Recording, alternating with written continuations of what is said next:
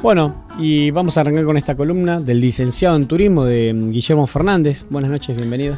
Buenas noches a la audiencia. Encantado de estar nuevamente acá. Por favor, un placer para nosotros tenerte en este programa y como siempre damos un paseo por el mundo. Eso es lo que tiene maravilloso de tu sección, que podemos divagar un poco y, cerrar los ojos y estamos presentes en otro lado. Hoy igualmente nos vamos a quedar acá. hoy, hoy claramente. Bueno, por ahí 30 kilómetros. Nos tratamos un poquito de Luján. Nos quedamos en la zona. Nos quedamos en la zona. Claro, y has venido con una amiga que me gustaría que la presentes vos también. Es amiga y profesora de, literatura y mm, gran lectora de Ronsoro investigadora de su, de su obra, de su vida y eh, bueno, Miriam Coronel, la profesora Miriam Coronel. Buenas noches para todos. Bueno, gracias por venir Miriam también. Así que hoy han formado como un tándem para, profundizar sobre este tema que mm, yo lo tengo conocido por ustedes. Me ha llegado a mí este hombre eh, a través de ustedes, claramente. Y bueno, hace poco que hubo una conmemoración muy importante en Luján sí, la idea es eh, difundir su, su obra, más, que nada. Su figura tal vez en los últimos años ha sido conocida por, por homenajes que se han hecho, por, por notas, por... Bueno, en, en, Luján sobre todo tiene una presencia bastante fuerte, pero su obra como está inconseguible en muchos aspectos, eh, es lo que por ahí más necesita empuje de, ser difundida, de que bueno sea mejor, eh, mejor conocida, que pueda ser más accesible. Claro, aparte, mm, yo estuve investigando un poco sobre este tema, em, ha publicado bastante, tiene varias obras, eh, por lo menos ha escrito bastante. ¿no? Ha escrito. Ha escrito bastante, no sé si hemos llegado a tener esos, esos libros, pero bueno, tiene bastante. Y fue una persona bastante mm, importante para Luján en su momento. Sí, acá Miriam puede dar más, más información al respecto porque ella es, oriunda también de, la zona de Luján. Sí, eh, Dardo nace acá en San Andrés de Giles en 1913, padre socialista, siete hermanos. Por las circunstancias políticas de su familia, de la militancia de su padre, los relatos dicen que tuvieron que moverse por diferentes pueblos eh, en diferentes eh, momentos. Por eso es muy, muy rauda su paso por Giles. Nace acá en Giles, pero se cría en Luján. Sí, sí, se cría en Luján y desarrolla toda su vida en lo que ahora es el barrio La Loma. Mm. Ahí en Luján. Eh, ¿Dónde, quedaría ese barrio más o menos para ubicarnos? Queda cerca de... queda casi sobre Ruta 7 sobre Ruta 7 antes de llegar a Luján, cuando vamos por acá en la hermosa isleña, por el, en el 276, de mano izquierda sería uno de esos barrios que está más o menos por ahí. Ah, Así que bueno, él vive ahí y también tiene su herrería en su casa. Así que bueno, con respecto al, al tema del programa viene muy, viene muy bien porque también se lo conoce, uno de los motes es el poeta herrero, ¿no? Esto de trabajar por la mañana en su herrería y a la tarde dedicarse a leer, a escribir y su casa auspiciaba de centro de, reuniones de jóvenes, desde el taller literario o desde la discusión política coyuntural de la época. Y em, cómo, obviamente yo te hace preguntas y veremos si las conocen, porque ¿Cómo le llega el, oficio de herrero? Es breve lo que te puedo aportar. Su papá era herrero. Entonces es como un oficio familiar. Sí, como un oficio familiar. Si uno transita la calle Ituzaingó, eh, yendo para la universidad, hacia el fondo, hay una casa donde actualmente vive su sobrina nieta, María Ignacia Dorronsoro, y más o menos ubicando algunos datos, se puede ver alguna, tiene la puerta, ella recuperó la puerta de, la casa original de Dardo y de Nelly Dorronsoro, su esposa, previamente amiga y prima, porque se casa con ella. Ah, mira. Sí. Y la literatura, bueno, en ese principio siglo, que algo un poco conozco, era una de las únicas formas que había también ¿no? de, informarse, cultivarse, la lectura, y más en los senos socialistas, que era también muy difundido la literatura. Sí, lo que cuentan las biografías de él es que él empieza publicando en los periódicos de la zona, y a través del partido, como amigo del Partido Socialista de Luján. Entonces, a través del debate desde distintas cuestiones periodísticas y poemas, él empieza a, vincularse con diferentes sectores culturales. Y mm, si no tengo mal entendido, había dos, eh, la primera biblioteca, una de las primeras bibliotecas populares estuvo en San Antonio Areco y la segunda estuvo en Luján a principios de siglo. Seguramente él también tendría algún vínculo porque eran de los movimientos anarquistas socialistas. Así que él, seguramente alguna participación habrá tenido. Sí, habría que checarlo, pero sí, seguramente estás hablando de la biblioteca Jean Lloré. Claro, exactamente. Que es la biblioteca tradicional, junto con la biblioteca Meguino de Luján. Sí, seguramente no tengo igual datos de su participación. Yo, no, no, seguramente existirán. Pero era un centro siempre de, charla y es. Em, ¿Y cómo, cómo fue un poco el, derrotero de su vida? ¿Qué, ¿Qué, fue haciendo una que se instaló ahí? Em, Dardo se cría eh, con su familia en Luján y desde, desde muy joven va a tener participación en lo que es la discusión, las discusiones del barrio, ¿sí? Y eh, él es un autodidacta, ni siquiera termina la escolaridad tradicional. Se va a criar eh, con todas estas discusiones y de lo que hay muchos registros son de sus últimos años, ¿sí? Por lo que sabemos de la biografía, tuvo un matrimonio previo a su última esposa, eh, también poeta, profesora en lengua y literatura, Nelly Ronsoro. Eh, y de lo que se sabe mucho es de esos últimos años en donde hay también una ebullición social en Luján a partir de los 60, 70 y se lo vincula mucho con la formación de la juventud, tanto del PJ eh, como del PJ, mal dicho, de la JP en ese momento, y con la formación de la juventud guevarista, que era el brazo juvenil del PRT y del ERP. Los testimonios dicen que en su casa era un espacio abierto y que la juventud nace en su casa. Empiezan desde lo literario eh, y varios de los desaparecidos de Luján, que son casi todos los militantes de, lo que en ese momento era la juventud guevarista en Luján, eh, el progreso en su debate político nace en el taller de Dardo y ahí forman la juventud guevarista. Eh, hoy hablábamos con Guillermo de lo notable de su participación en cuanto a que él nunca llega a ser un afiliado eh, en ese momento de las grandes organizaciones.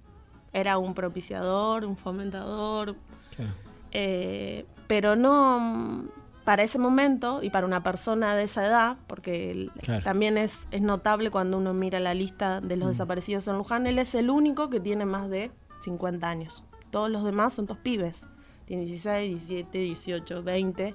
Él es el único. Claro, claramente era un bastión para todo esto. Sí, sí, sí. un ejemplo. Todos lo, señalaban desde, desde ese lugar. Eh, yo en su momento, yo descubro a Ronsoro a través de un trabajo, eh, cuando en mi época de estudiante, y cuando me entrevisto con su sobrina, eh, sí, prácticamente el recuerdo que ella tiene de muy niña es eso, la casa llena de perros, de gatos, de plantas y de jóvenes por la tarde. O sea, una vida social en ese aspecto muy importante, pero alejada de lo que era tal vez lo que, o tal vez lo que uno se imagina desde este lado de la historia, alejada de el comité, la orga, la reunión de... Más, eh, más alejado de lo burocrático. Sí, totalmente, totalmente. ¿Se sabe algo o me podés, o nos pueden contar un poco sobre el pensamiento de Don Ronsoro? Porque bueno, si había estas reuniones de partido, ¿no? Y, tenía un, pensamiento bastante socialista, diríamos, o em, habría algún pensamiento sobre cómo debería ser el trabajo, la organización social, qué pensaba el de la iglesia. Me imagino que es en Luján encima, con la basílica. Yo no te podría dar cuenta de los relatos, del relato de las discusiones de esa época. No, no tengo el. No, no hay registro de eso. Yo no lo tengo. Ah. Tal vez eh, hubo grupos que mm, durante los 90 hicieron algunas investigaciones, a estudiantes de historia, eh, unidos a lo que en ese momento era la Secretaría de Derechos Humanos de la Municipalidad de Luján, que realizaron algunas investigaciones, pero también, si uno lo piensa en el contexto de los 90, desde donde se reivindicó, era más desde el lugar de la memoria, que se recuperan las figuras de los desaparecidos. Yo, siendo de Luján, yo soy de Jauregui específicamente. Eh, viví 20 años sin saber que había gente desaparecida hasta que llegué a la universidad, prácticamente. ¿sí? Eh, y lo conozco, la primera vez que me encuentro con la figura de Dardo Ronsoro es como muchos de nosotros que nos encontramos con la figura recortada que hacían las madres y pegaban eh, los nombres mm. sí, de los desaparecidos y ahí me encuentro y lo recupero posteriormente eh, siendo estudiante de literatura. Yo de los debates no podría dar cuenta. Lo que sí hay testimonios de gente que, que convivió en ese aspecto que era una persona totalmente abierta desde las ideas del socialismo, del marxismo más tradicional, la discusión siempre presente del peronismo, ¿sí? Eh, y de la literatura, constantemente. Claro. Pues es que tengo acá un. Dentro de lo que pude investigar y lo poca información que hay, realmente es muy poca la información. De hecho, ya que estás haciendo este trabajo, eh, tengo que instar a alguien de que por favor complete un poco el Wikipedia, que es la gran enciclopedia que hoy existe y que la información que hay es muy pobre y yo veo que tenés un montón de material acá arriba. Eh, estaría bueno que alguien o que obligues a tus alumnos en algún momento que hagan un trabajo de él y completen el Wikipedia, que ellos saben hacerlo perfecto. Donde eh, me llamó la atención lo que dice Jorge Lascalea quien fue amigo, eh, amigo de Dardo, y dice, opinó sobre el poeta y Herrero y dice, se ha dicho todo o casi todo, se puede decir de distintas maneras, pero no hay muchas cosas nuevas para decir. Y él, eh, preguntándole, ¿no?, cómo era él. Y dice lo siguiente, tengo la seguridad de que los poetas son los hombres más informados que hay. No hablo de una información televisiva, radial o gráfica, sino creo que hay una especie de movimiento de duendes que lo asisten permanentemente. Duendes que hoy van a quedar acá haciendo travesura, dijo con una sonrisa este hombre volviendo a esto que hablamos siempre de la poesía, como una forma también de la, metáfora, de una sensibilidad, de otro pensamiento, y claramente acá unido, como Neruda y tantos otros, ¿no? pero unido realmente a, afincado a la realidad y a la transformación de la realidad, que en esos años era tan importante. Por ahí eh, hoy podemos hacer un paralelismo que sea, por ahí los escritores escriben más de la ficción o novelas y, o una interpretación de la realidad, no tanto tratando de modificarla, como en un momento eran los escritos del principio del siglo pasado, del siglo XX, donde había una idea de una comunión con la realidad mucho más fuerte y, una propuesta mucho más fuerte que hasta le costó la vida a varios. Caso de Lorca, por ejemplo. Sí, sí, sí, sí. sí. Eh, desde el punto de vista literario, el, la figura de, Dardo se, adquiere relevancia en, los, años de los 70 por, esta cuestión de, funcionar como un imán para la juventud de la zona eh, y, cierta docencia, eh, tanto literaria en su taller como de vida, porque había una, distancia etaria entre los jóvenes y él. Pero Dardo eh, escribe desde, mucho antes. Eh, congelar su imagen en ese momento es en, cierto, en cierta manera desvirtuarla.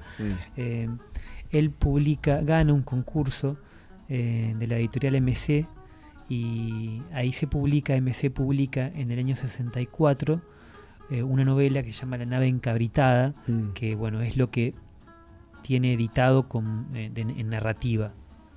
Eh, y eh, había que ganar ese, concurso. Mesera sigue siendo una, editorial importante, pero en ese momento tanto el jurado, o sea, era un, un, premio importante. Y mm, lamentablemente la novela no se consigue. está descatalogada y debe haber algún ejemplar dando vueltas por ahí, pero circula por fotocopias. A todos nosotros nos ha llegado de esa manera. De hecho, la tenés acá. claro. En fotocopia anillada. Claro. En su momento se hizo una, cierta tarea de proselitismo, de fotocopiar y repartir a los amigos y demás, pero bueno, no, no es suficiente. Cuando él publica, eh, gana el concurso, él tiene 51 años. o sea, tiene una trayectoria eh, importante. Y experiencia. Exactamente. Y algo a destacar, que lo conversábamos hoy con Miriam, es su el lugar de, de cierta excentricidad en que él mismo se coloca como escritor, como personaje público también, eh, desde el punto de vista político también. Ya lo dijo Miriam, nunca se nunca se vuelve un militante orgánico, nunca está pegado a una organización, nunca es parte, siempre es su, su influencia es satelital. Satelital y, radial, porque en su casa, eh, como en pocos lugares, podían confluir peronistas, marxistas, eh, socialistas, eh, lo cual también, visto con la distancia del tiempo, es toda una elección, toda una elección ética y política. Sí, totalmente. Y también un, un talento, porque como decías vos, que confluya todo eso en el mismo lugar. Sí, digo, claro. Las discusiones deben ser álgidas por un momento. Y, y, habrá que... Sí, sí, sí. Sí, sí sin embargo, hay varios que lo recuerdan de los del grupo de detenidos, de ex detenidos desaparecidos de Luján, que lo recuerdan como una persona que si bien era duro claramente en sus discusiones, dejaba lugar al disenso le permitía desde ese lugar, tal vez con, con el privilegio de las canas encima, le permitía a la juventud sentarse, discutir y machacar y machacar una y otra vez sobre diferentes eh, cuestiones. Por eso la, la, juventud lo recuperaba desde ese lugar. De hecho, la, el primer, como vos decías, la primera vez que lo secuestran, lo secuestran con varios de los que después van a ser finalmente desaparecidos.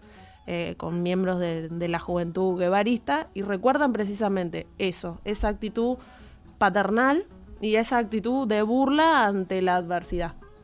También con una, un carácter muy fuerte y con una endereza moral y ética, como decía Guillermo, claro. eh, muy fuerte. Eh, un hombre de oficio, ¿no? Volviendo a, a, Guevara más allá de las distancias y su posición económica, también eh, Guevara tenía una posición ética y moral muy fuerte, que eso es indiscutido. Se pueden discutir otras cuestiones, pero su, su, postura ante la vida era indiscutida.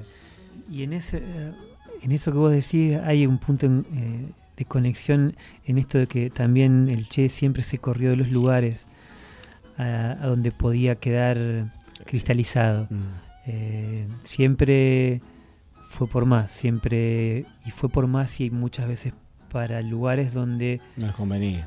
Sí, donde no era lo más aconsejable. no. eh, pero eso también es eh, cierto espíritu inconformista y, y también iconoclasta de sí mismo, Sí, sí, sí. de sí mismo, demoler sus propios el propio ídolo que Que, que, construye alrededor. que se construye alrededor de, de- Mm. de- de toda figura pública. ¿Qué, qué tienen para compartir nosotros de su literatura? ¿Tienen alguna poesía? Algo no.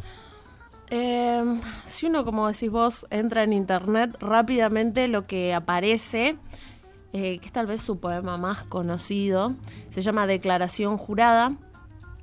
No lo vamos a leer porque todo el mundo la puede buscar y me parece que, como vos decís, es una tarea que cualquiera puede googlear y encontrarla. Sin embargo, eh, hay otros poemas en donde mezcla esta cuestión de, eh, de su compromiso social y su militancia por, por la belleza de- del detalle cotidiano. Eh, yo acá tengo un, un libro que se llama Viernes 25 que se realizó en que se realizó en homenaje al último día que Nélido Ronsoro lo ve cuando se lo llevan entre fusiles, como dice ella. Eh, que es editado obviamente post-mortem y que, que ella editó en México, que editaron un grupo de amigos conocidos. Y se llama Mi corazón no es. Mi corazón no es el timbre de una casa. Mi corazón no es el ojo celeste de la noche. Mi corazón no es el grito de la lluvia. Mi corazón no es eso que se ríe en las tardes silenciosas.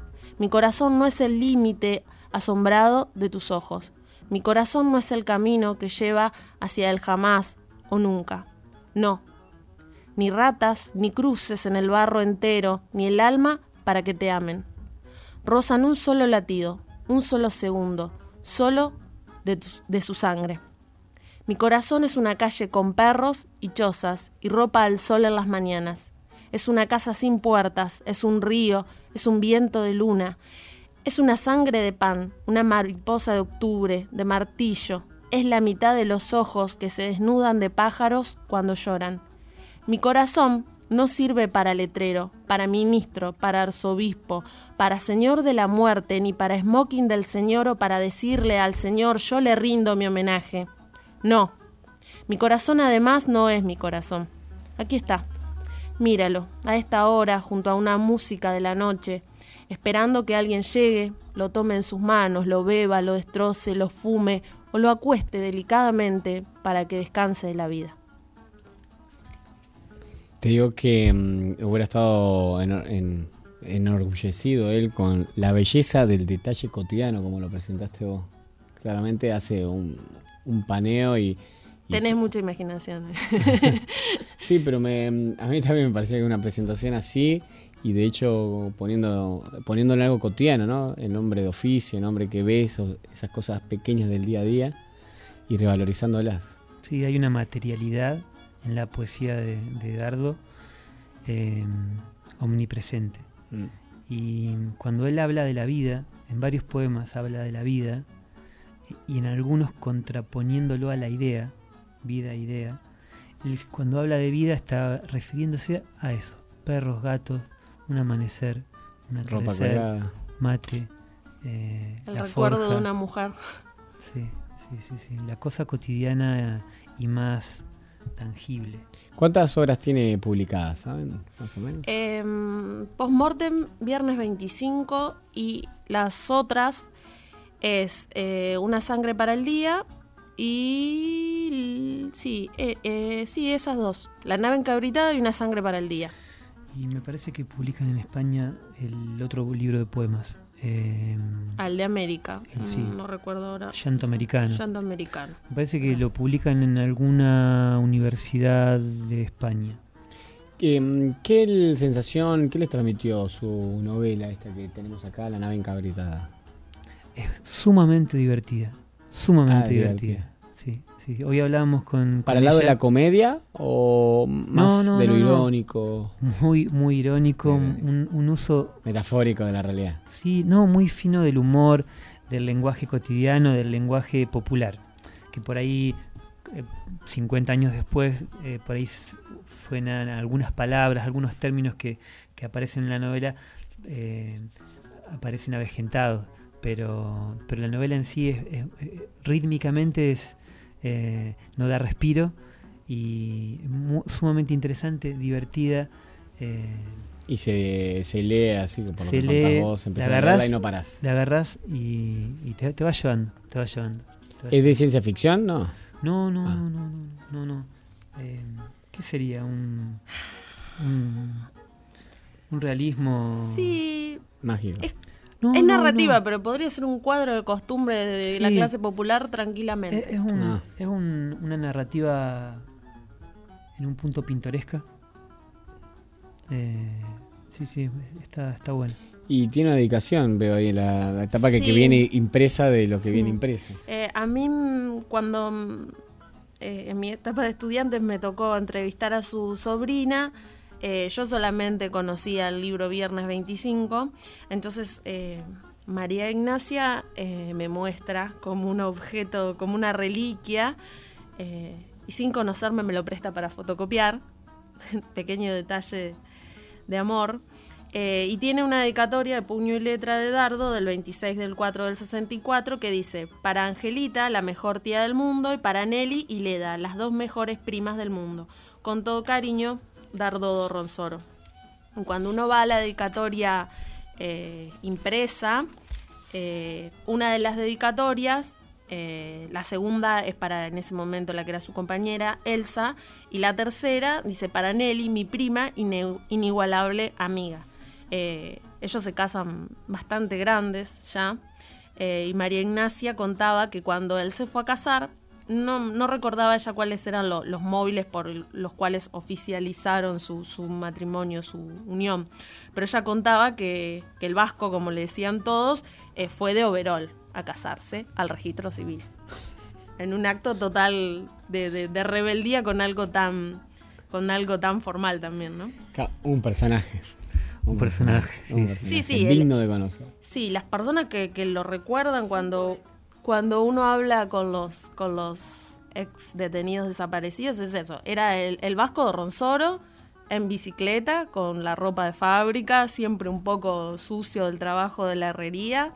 eh, y las fotos que, mm, que le sacó el artista plástico este que mencionabas vos hace un Ah, ratito. Jorge Lascalea. Sí, también buscando en internet yo he visto algunas y en alguna muestra también eh, lo muestran en su trabajo con, con la herrería, que era eh, su pasión. Yo le contaba eh, a Guillermo que no solo era lo que le gustaba, sino que le gustaba y lo hacía realmente bien.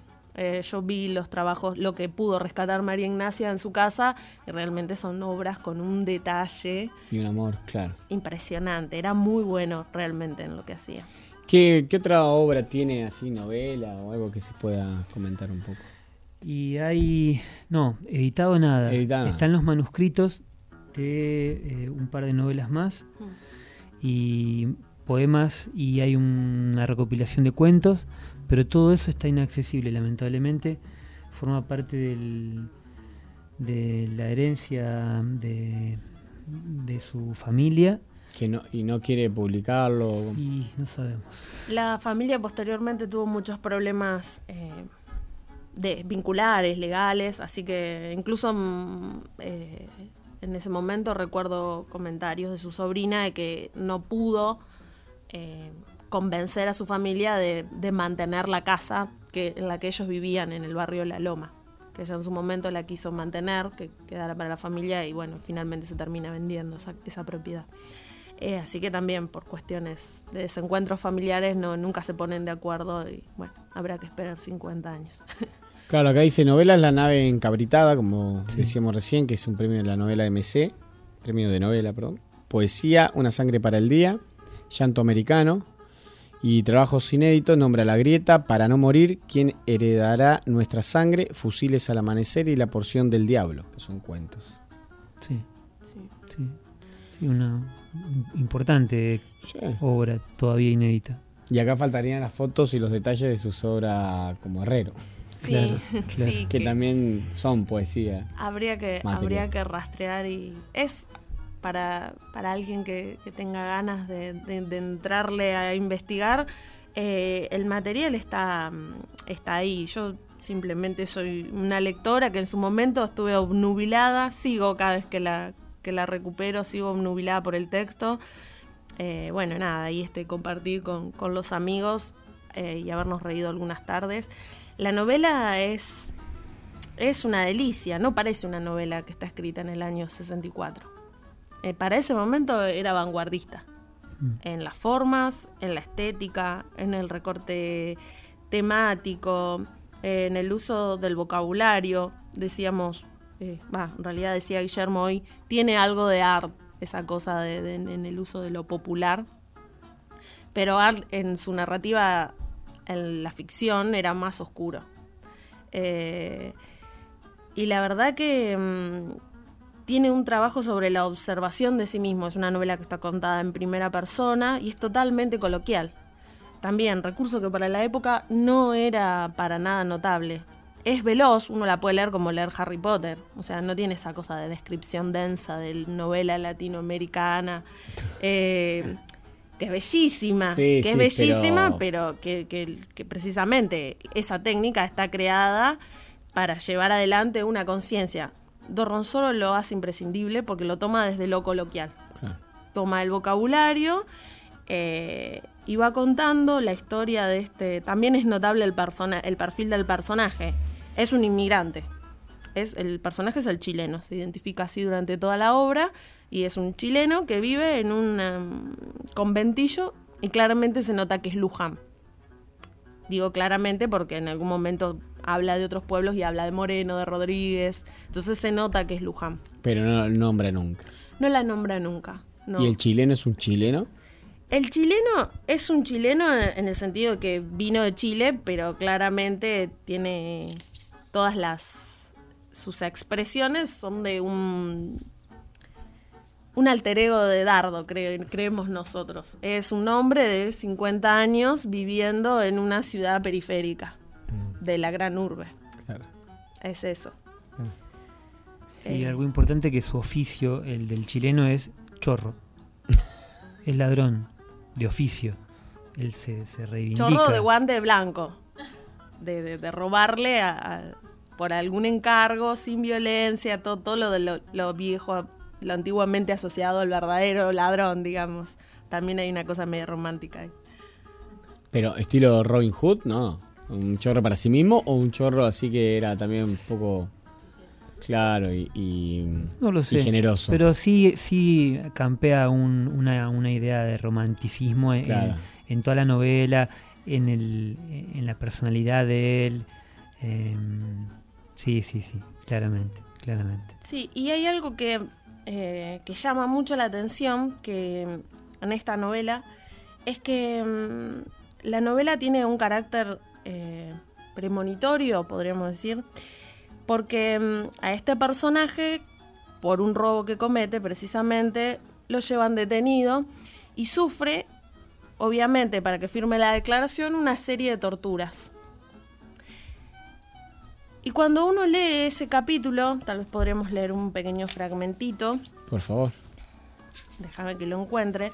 Cuando uno mm, lee ese fragmento, y, enlaza toda la historia de él y piensa sobre esto que vos decías, ¿no? Es más conocido por su última etapa porque es un desaparecido. ¿Sí? Uno no puede evitar pensar que anticipó un montón de cosas. El capítulo 30 de La nave encabritada comienza así. Estoy pasando unos hermosos días en este calabocito. Lo único que todavía no han hecho conmigo es atarme un matungo a cada extremidad y meterle. No sé si pensarán hacerlo. Quizá no se les haya ocurrido. Sin embargo, pese a todo, no me quejo. La maceta que me mandó Mahoma, más la estupidez del hispano, quien declaró que de su caso no faltaba nada, me han salvado, creo, de llegar a la ancianidad con un trajecito a rayas. El milicucho me trae como almuerzo una taza de suculenta agua sucia y una piedra con forma de pan. Se está progresando mucho en este sentido. Peor era en la época de los romanos, que te arrojaban a los leones. Calén me habrá traído o mandado alguna vianda, pero estos muertos de hambre se habrán comido hasta los platos.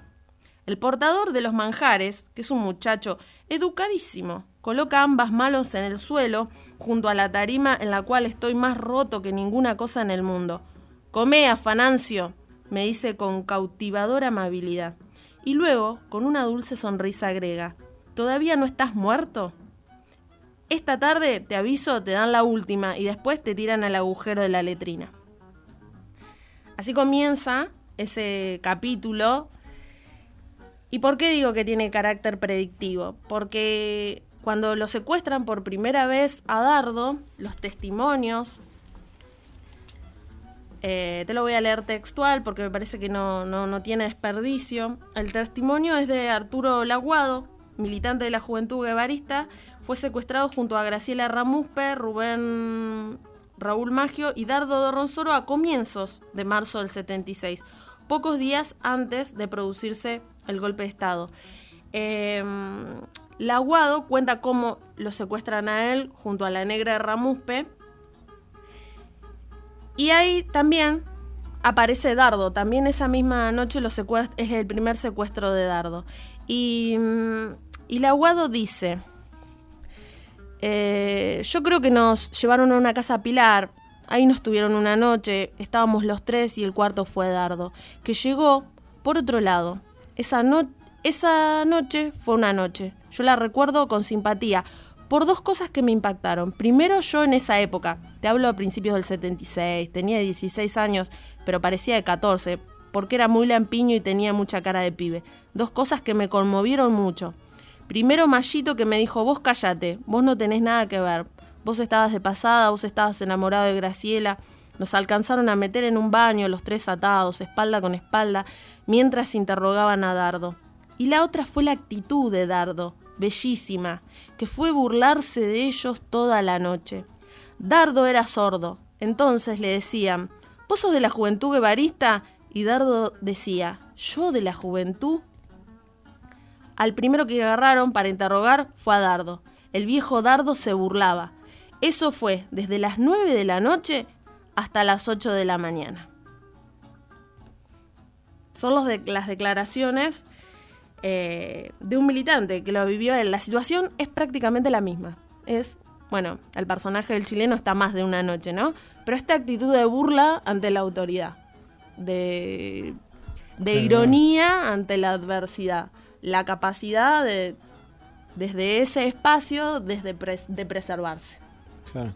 Qué, qué fuerte, ¿no? El- la- lo que él escribe y después esto que le ocurre, ¿no?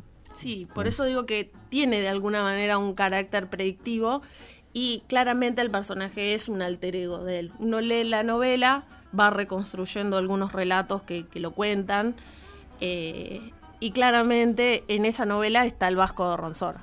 Es, Sí. es el Vasco de Ronsoro, solo que en vez de Herrero era un chorro simpático. Pensaba en esto de Jorge Lascalea que contaba hoy, que lo veía él como decía que los poetas son hombres con mucha información, ¿no? Eh, tranquilamente les usaba, usó esta, este, esta novela para, para no sé si una forma así de premonición o para describir un mundo futuro, pero claramente tenía información, él veía cosas. Andás a ver cómo, cómo veía el mundo, el acontecimiento de ese mundo que iba, que iba viniendo. Sí, la novela está contada desde un lugar muy chiquito, es un conflicto muy pequeño, sin embargo algo tiene de eso porque finalmente también, eh, no es para contarles la novela, si alguna vez se cruzan con algunos de nosotros en San Andrés de Giles nos pueden pedir una copia y se las damos contentos y felices, pero hay también eh, una, suerte de amistad que él tiene con un periodista y un militante anarquista. Y hay algo de clima de época en ese vínculo y el robo de unas cartas por una cuestión política. Hay algo, pero no es lo central. Lo central es lo humano. Y en ese aspecto es vanguardista. Es lo que le pasa a él en el cuerpo cada vez que escucha que una de las pibas de la, de la pensión, del conventillo, se va a casar con uno que tiene un negocio para pasarla mejor, o cada vez que ve a una tucumana lavando la ropa y cómo la mujer tiene 50 años pero parece de 70 porque la curtieron los años del frío. Y es esa observación clara, o cómo intenta que los pibes no sigan su mismo camino, sin embargo, cuando los ve destrozados por el maltrato del trabajo cuasi esclavo en la construcción, eh, también siente parte de responsabilidad por honrar la palabra del trabajo y no dejarlo seguir el mismo camino. Eh, es una observación muy contemporánea. Cualquier novela de, cualquiera de los autores actuales argentinos podría tener esa misma mirada. Por eso, para esa época realmente es vanguardista. Oh. Bueno, eh, buenísimo, la verdad lo que han traído hoy, esta, esta dupla, el tándem de, que han traído a Dardo Ro- do Ronsoro.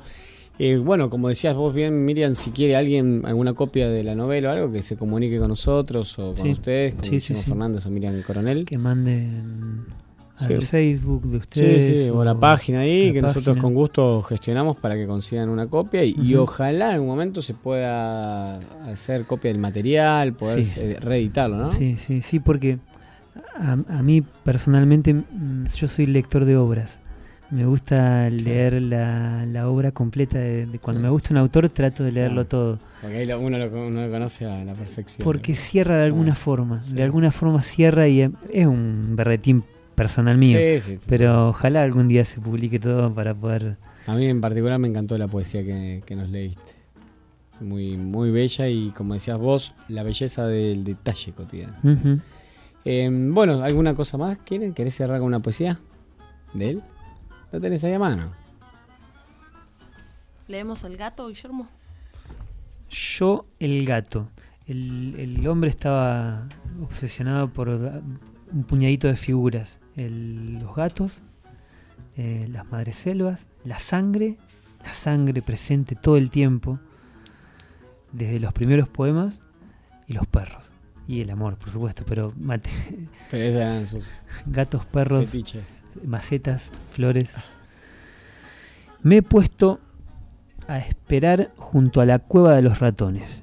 Nadie puede suponer que este agujero destruya la ropa de los mendigos, perfore los intestinos de mis luises, o haga fracasar el pan en la boca de los pobres. Pero está ese viento de arriba a abajo, sin embargo, que arma y destiñe soledades, que rompe amores de octubres y febreros, que amontona tristezas en sangres y jergones, que no tiene otra salida y ruge, calza sus espuelas, tironea de mis huesos y quiere arrastrarme mar adentro, mar adentro. Y en el fondo de la cueva, allá están todos, alrededor de ellos mismos, ratoniles, sobándose el pelo unos a los otros, comiendo lo robado, muriendo alguno, llegando a rey acaso, pero sin dejar de saber que yo estoy aquí, paciente, atusándome los bigotes ceremoniosamente, riendo a veces, y afilándome las uñas a cada 37 segundos, exactamente, como un buen gato, que viene a ser gato desde Faraón a Dorronzoro. Claro que para mí el tiempo es una mariposa blanca. No hay oscuridades en el fondo de mis bolsillos, ni me igualan árboles ni lluvias de terceros. El asunto es saber cuándo escaparán los leones de sus pieles, cuándo será verde el verde y rojo el rojo, cuándo el hombre arrojará los caballos de septiembre, porque hay una cosa a decir muy importante. La salida de la cueva es una sola, y yo soy cien millones de gatos imperturbables.